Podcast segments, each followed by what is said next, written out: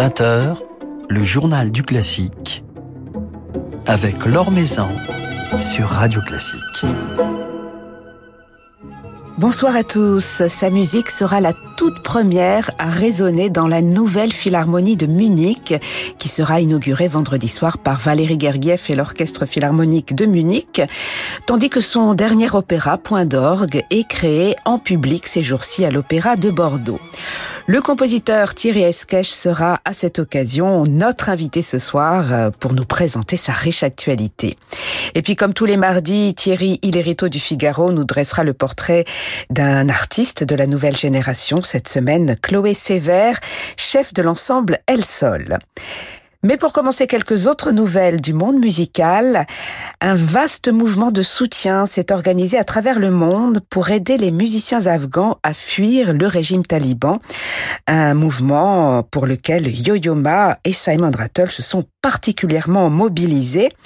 Alors qu'une centaine de membres de l'Institut national afghan de musique ont réussi à fuir la capitale pour Doha, le violoncelliste américain a confié au New York Times trembler d'excitation, Ce serait une terrible tragédie de perdre ce groupe essentiel de personnes qui sont si profondément motivées pour qu'une tradition vivante fasse partie de la tradition mondiale. Et je pense à celles et ceux qui sont toujours là-bas à chaque heure de la journée. Philippe Gau vous en dit plus dans son article publié sur le site de Radio Classique. L'Orchestre national de Lille retrouve cette semaine son premier chef invité, le néerlandais Jan Willem de Vriend. Il dirigera ses musiciens mercredi et jeudi au Nouveau Siècle à Lille et puis vendredi au Phénix de Valenciennes dans le Requiem de Mozart qui sera précédé de la musique funèbre maçonnique. Le début d'un cycle mozartien qui ponctuera la nouvelle saison lilloise et ce concert sera capté par les micros de Radio Classique pour une diffusion le samedi 20 23 octobre sur notre antenne. L'Opéra Comique célébrera demain le bicentenaire de la naissance de Pauline Viardot, l'occasion de mettre en lumière euh, cette artiste fascinante qui mena une carrière flamboyante de chanteuse lyrique, inspira de nombreux compositeurs, recevait dans son salon les plus grandes figures du monde politique, intellectuel et artistique, et s'illustra dans le domaine de la composition à travers des mélodies et des opérettes. Une journée entière lui sera donc consacrée, Salfavar, demain, journée ponctué de colloques, euh, d'une masterclass de Felicity Lott et d'un concert qui réunira la soprano anglaise, mais aussi Renaud Capuçon, Léa Sarfati, Nathanaël Goua et l'Orchestre des Jeunes de l'Union européenne.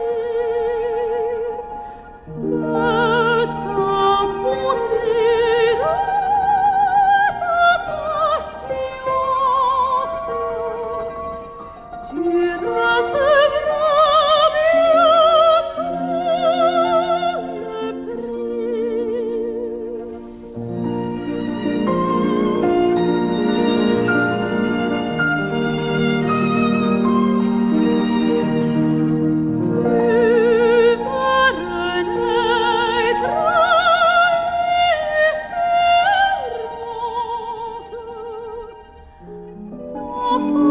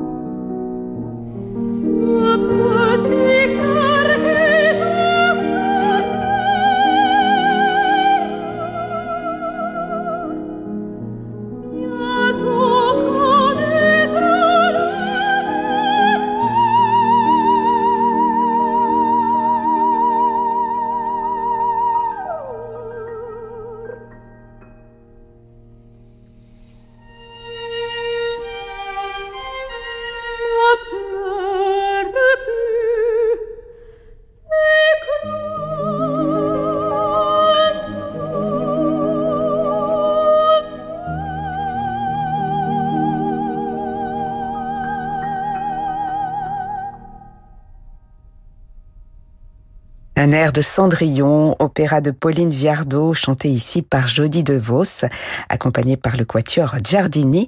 Pauline Viardot, dont l'opéra comique célébrera demain toute la journée le bicentenaire de la naissance. L'Or Maison sur Radio Classique. Son opéra Point d'orgue, créé à huis clos la saison dernière au théâtre des Champs-Élysées, est enfin révélé au public ces jours-ci à l'Opéra de Bordeaux, avant d'être repris en mars à Saint-Étienne, tandis que Valérie Gergiev dirigera dès le 8 octobre à Munich la création de sa nouvelle œuvre orchestrale Raising Dances dans le cadre de l'inauguration très attendue de la Philharmonie de Munich. Une riche actualité donc pour Thierry Esquèche, qui est notre invité ce soir. Bonsoir. Bonsoir. Point d'orgue a été sans doute l'un des plus grands événements lyriques de la saison dernière à Paris, mais un événement vécu dans des conditions particulières, sans public, uniquement pour les micros et les caméras. Olivier Pille, auteur du livret qui était à notre micro il y a quelques jours, nous confiait à quel point cette création sans public a été une sorte de déchirement pour lui. Comment l'avez-vous vécu vous-même, Thierry Esquèche? J'avais peur aussi que ce soit d'une certaine manière un déchirement, mais je me suis aperçu qu'en fait les, les, les, trois protagonistes principaux, donc les chanteurs, Jean-Sébastien Bou, Patricia Petitbon et Cyril Dubois, se sont donnés, mais comme si la salle était pleine avec 2000 personnes. Donc je veux dire, d'une certaine manière, ça m'a presque pas gêné. En plus, je savais que c'était capté.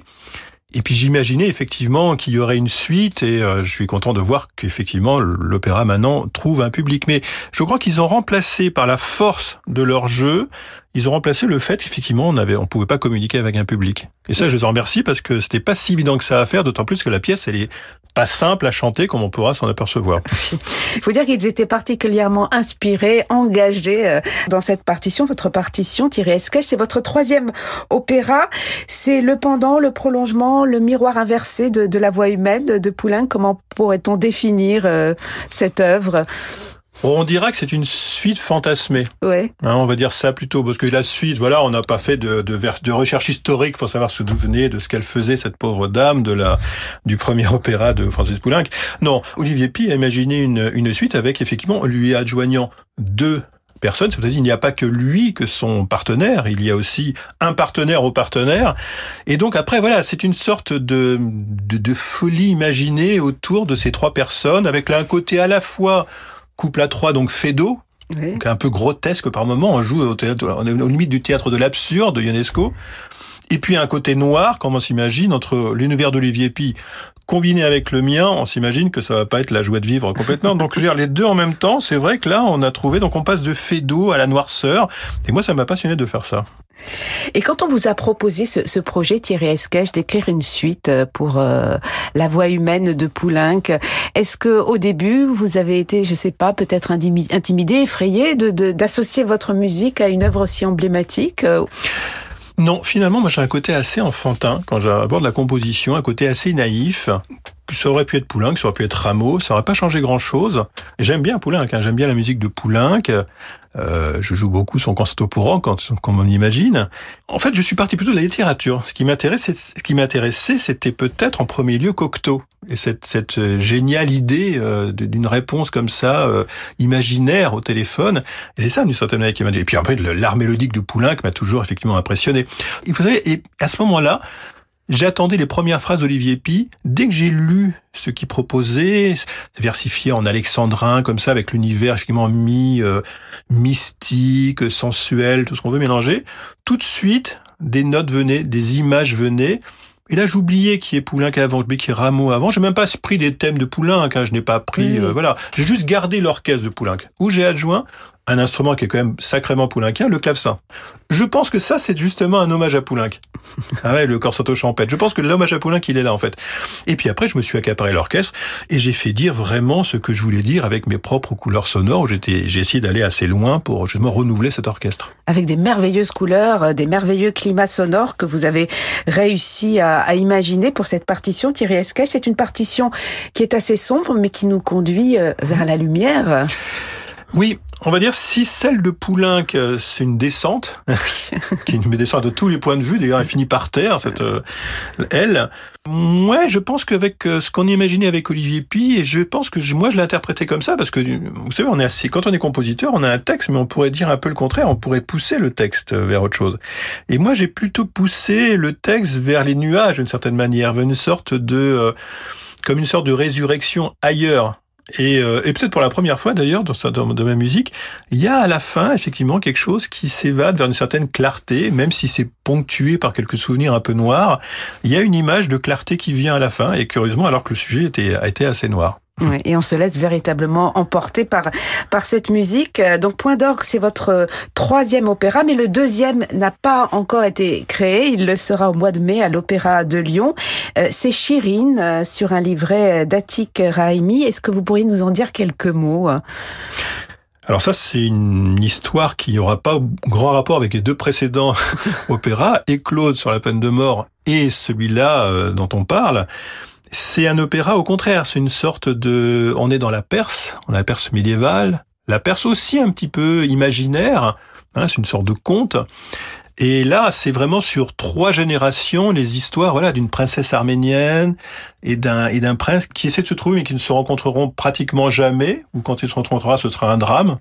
Ce qui m'intéressait, c'est plutôt le côté, on va dire, euh, oriental. Il y a des instruments orientaux qui jouent un peu des flûtes, qui jouent avec des, des modes orientaux, sans faire de l'orientalisme. Mais je mhm. voulais qu'il y ait quand même cette couleur de l'improvisation de par des luttes ou des instruments de ce type-là, des tares et autres mélangé à l'orchestre. Mais c'est avant tout une histoire, voilà, c'est une histoire d'aventure, c'est une histoire de, voilà, de rêve, et qui aussi a sa part de drame, comme on imagine, pour un sujet opératique, hein, soyons honnêtes. Et c'est un univers sonore très différent de, de celui de Point d'orgue. Alors là, l'orchestre est un petit peu plus grand, il y a des chœurs, donc, et moi, quand je quand j'utilise les chœurs, c'est toujours quelque chose qui m'a passionné au niveau littéraire, au niveau construction, presque cinématographique. J'utilise beaucoup le chœur comme un contrepoint historique. Il y a des dialogues, le chœur est un peu partout, éventuellement dans la salle, et puis on voit vraiment, il a, il joue plusieurs rôles en même temps, quoi. C'est une sorte de polyphonie de chœur. Et donc ça, je suis content de pouvoir l'utiliser, ce qui n'a pas été le cas dans Point d'orgue, puisque là, on a vraiment trois personnages, c'est un opéra plutôt de chambre. Là, on n'est pas dans l'opéra de chambre, on est tout dans le gros opéra, l'histoire d'aventure. Voilà, donc il sera un petit peu différent, et j'espère, voilà, par moments un petit peu plus lumineux aussi. Euh, parce que c'est pas vraiment le même sujet.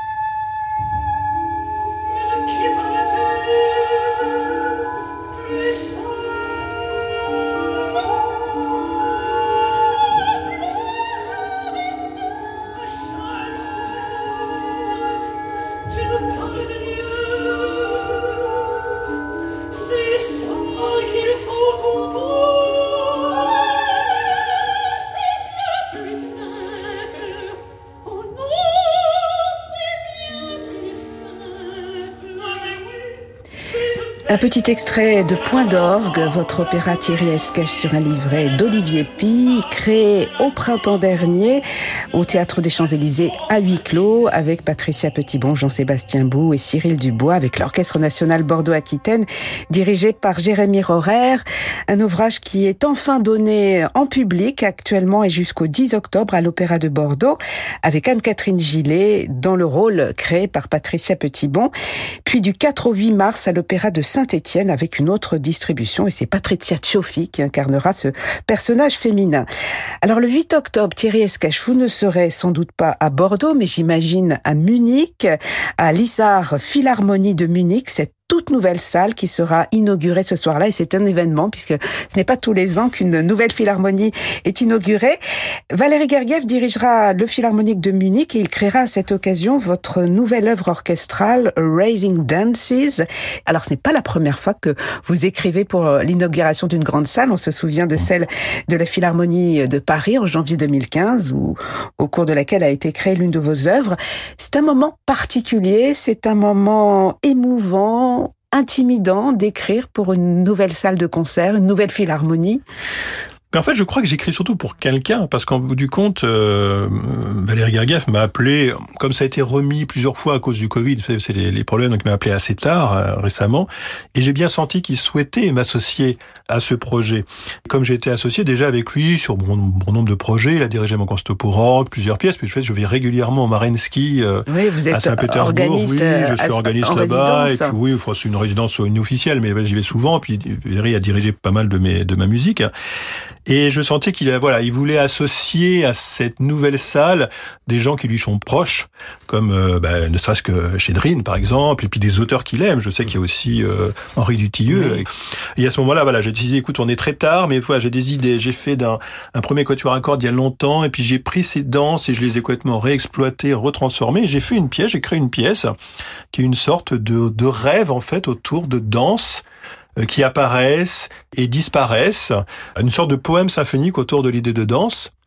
Et il se trouve que le thème de la, la saison de l'Orchestre de Munich cette année, c'est justement la danse. Et qu'est-ce qui vous donne euh, toujours envie, euh, Thierry Esquèche, d'écrire pour Valérie Gergiev? Qu'est-ce que Valérie Gergiev apporte à, à votre musique? Comment la, la comprend-il, la sent-il, la célèbre-t-il? Mais je crois que c'est quelqu'un qui cherche, que ce soit avec des gens comme Duty, dont je le citais à l'instant, quand il dirige la musique française, il cherche vrai, ou quand il dirige la musique française, même ancienne, comme Berlioz, par Ah, exemple, oui. j'ai vu diriger. Il l'a dirigé ne serait-ce que cet été euh, Voilà, à la Côte c'est le sens de l'harmonie, de, le sens de la couleur sonore, de la transformation de la couleur. Ça, c'est assez, c'est assez net. Je l'ai aussi vu diriger euh, Samson et Delilah de Saint-Saëns, par exemple. J'étais au, Marinsky 2 quand il l'avait fait. Il m'avait invité. Il voulait vraiment avoir mon avis, même d'ailleurs. Quand il vous demande son avis, est-ce que tu penses que c'est vrai, c'est le bon sens, voilà.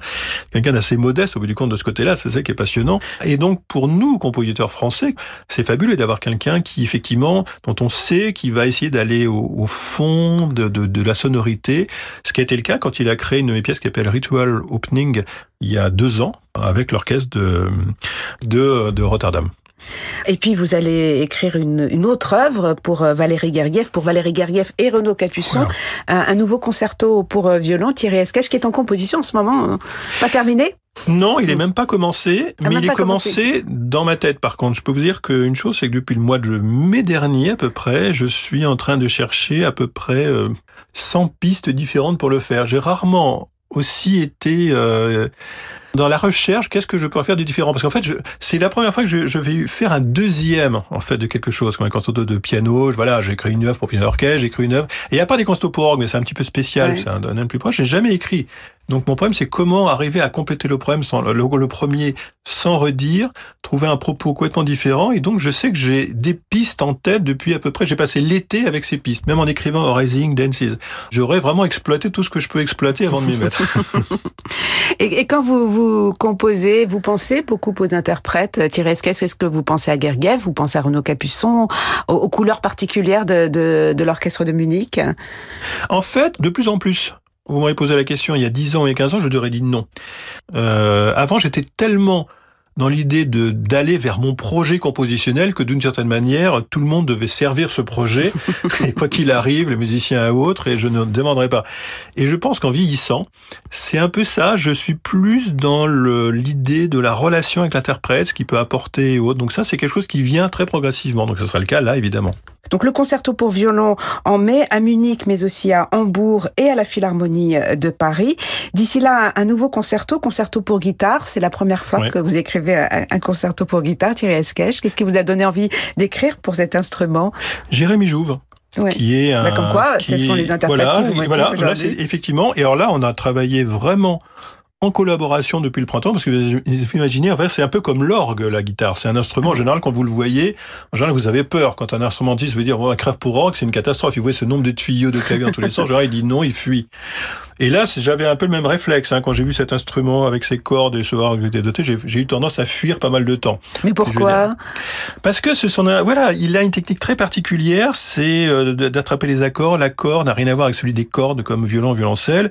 La sonorité, plein de choses. Et donc, on s'imagine toujours que c'est un monde où de toute façon, on n'arrivera pas à faire ce qu'on veut. Eh ben, je me suis dit, allez maintenant, c'est bon, tu vas te mettre à la guitare. Alors, je me suis pas mis à la guitare, mais j'ai, effectivement, été voir Jérémy, il m'a montré plein de choses, et à ce moment-là, voilà, j'ai commencé à dire qu'est-ce que je peux mettre de mon univers là-dedans, euh, en, en sens que ce soit jouable, quoi. Voilà. Et ce concerto, il est, il est écrit. Oui, oui, il est, il est en fin de, de finition d'orchestration, mais il est écrit, oui. Voilà. Et ce sera au mois de janvier. Alors, on va se quitter Thierry Esquèche avec une œuvre euh, récente qui date de 2018, qui figure au programme du tout dernier album réunissant certaines de vos œuvres orchestrales, c'est La Piste des Chants, une œuvre pour chœur d'enfants et orchestre de chambre interprétée par euh, la maîtrise de Radio France et l'orchestre philharmonique de Radio France sous la direction de Miko Franck. À quand un enregistrement de Valérie Gergiev de votre musique? Je sais qu'il y a des projets. Il m'a appelé euh, quelques mois. Euh, il avait beaucoup aimé ce qu'on avait fait ensemble de, mon premier concerto pour orgue. Il m'a dit mais pour qu'on l'enregistre, bah machin. Il a des projets. Donc d'après moi, euh, moi je pousse pas, je suppose pas les gens à faire les choses. Je suis pas derrière.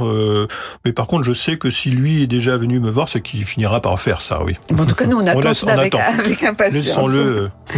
Merci beaucoup Thierry Esquèche d'avoir passé un moment avec nous. Donc je rappelle la création en public de Point d'orgue, c'est en ce moment et jusqu'au 10 octobre à l'Opéra de Bordeaux et dès le 8 octobre, l'inauguration de la nouvelle Philharmonie de Munich par Valérie Gergiev avec votre nouvelle œuvre Raising Dances. Merci beaucoup. Merci à vous.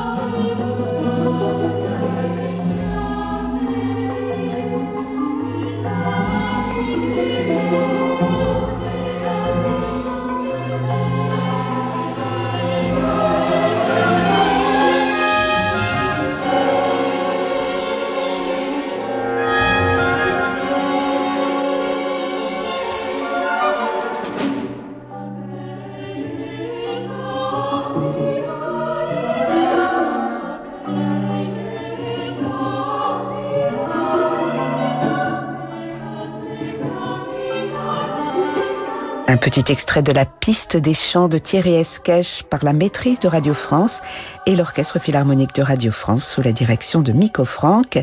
Thierry Esquèche, dont la nouvelle œuvre Raising Dancing sera donc jouée vendredi, ce vendredi le 8 octobre, pour l'inauguration de la nouvelle Philharmonie de Munich.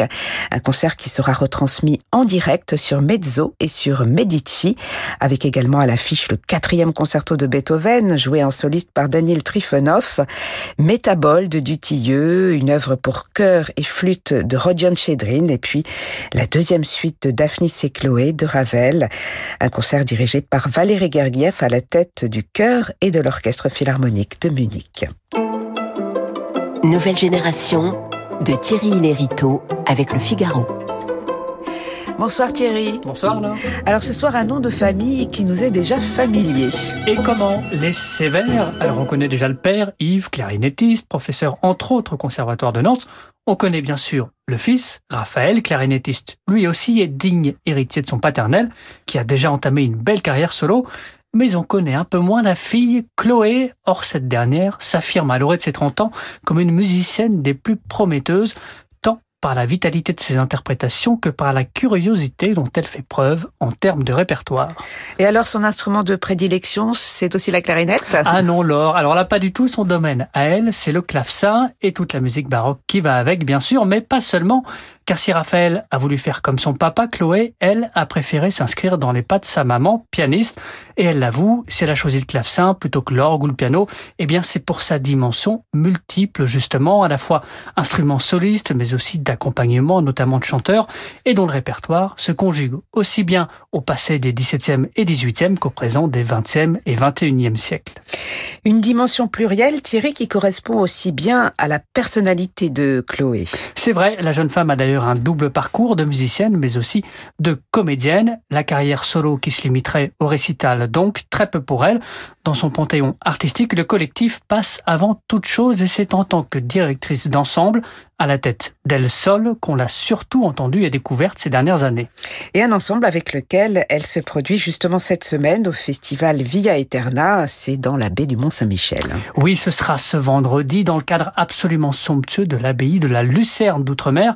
Elle y reprendra le programme qu'elle avait gravé avec El Sol il y a deux ans chez Mirare, Renas, un passionnant éventail d'airs de cour composé sous Louis XIII par des musiciens français, mais pour son épouse, Anne d'Autriche, infante d'Espagne, des airs qui, pour lui plaire, furent écrits en espagnol, bien sûr, mais aussi sur des rythmes, des structures, des sujets et parfois même des thèmes mélodiques d'inspiration hispanique.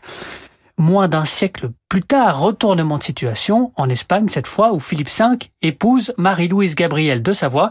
Et pour plaire à la nouvelle souveraine d'ascendance française, les compositeurs espagnols se mettent alors à composer dans un certain goût français une histoire en miroir donc absolument fascinante qu'elle nous racontait dans ce disque et qu'elle va reprendre en concert, une histoire dont Chloé Sévère a fait plus que le point de départ la véritable ligne d'horizon d'El Sol, un ensemble qu'elle veut spécialiser dans le répertoire baroque espagnol et d'Amérique latine, une niche dans la niche, concède-t-elle, mais qui lui permet d'imposer directement un son unique, singulier dans un univers baroque qui, en France, disons-le, est de plus en plus saturé d'ensemble, continuo fourni, harpe et guitare baroque et surtout profusion de percussions, car en termes de partition comme d'instrumentarium, tout ou presque reste à découvrir, affirme-t-elle, convaincue qu'il y a encore un gros travail à faire en Amérique du Sud pour redécouvrir toutes ces percussions indigènes auxquelles les compositeurs baroques ont pu être confrontés au moment de leur arrivée sur place.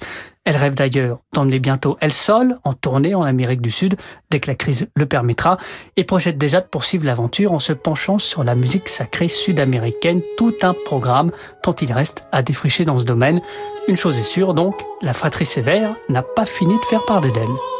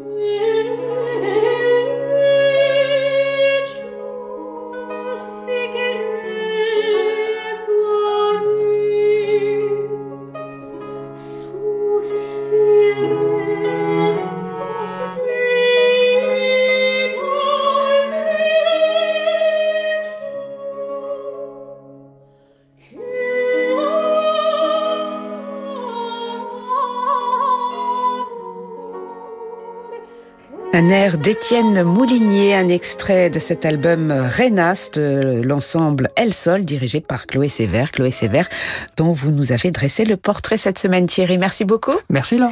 Et à la semaine prochaine euh, avec un nouvel artiste. Quant à nous, demain, demain nous partirons à, Venise pour le festival du Palazzetto Bruzane consacré à la musique au temps de Napoléon. Un grand merci à Yann Lovray pour la réalisation de cette émission. Très belle soirée à tous, soirée qui se prolonge avec Francis Drezel.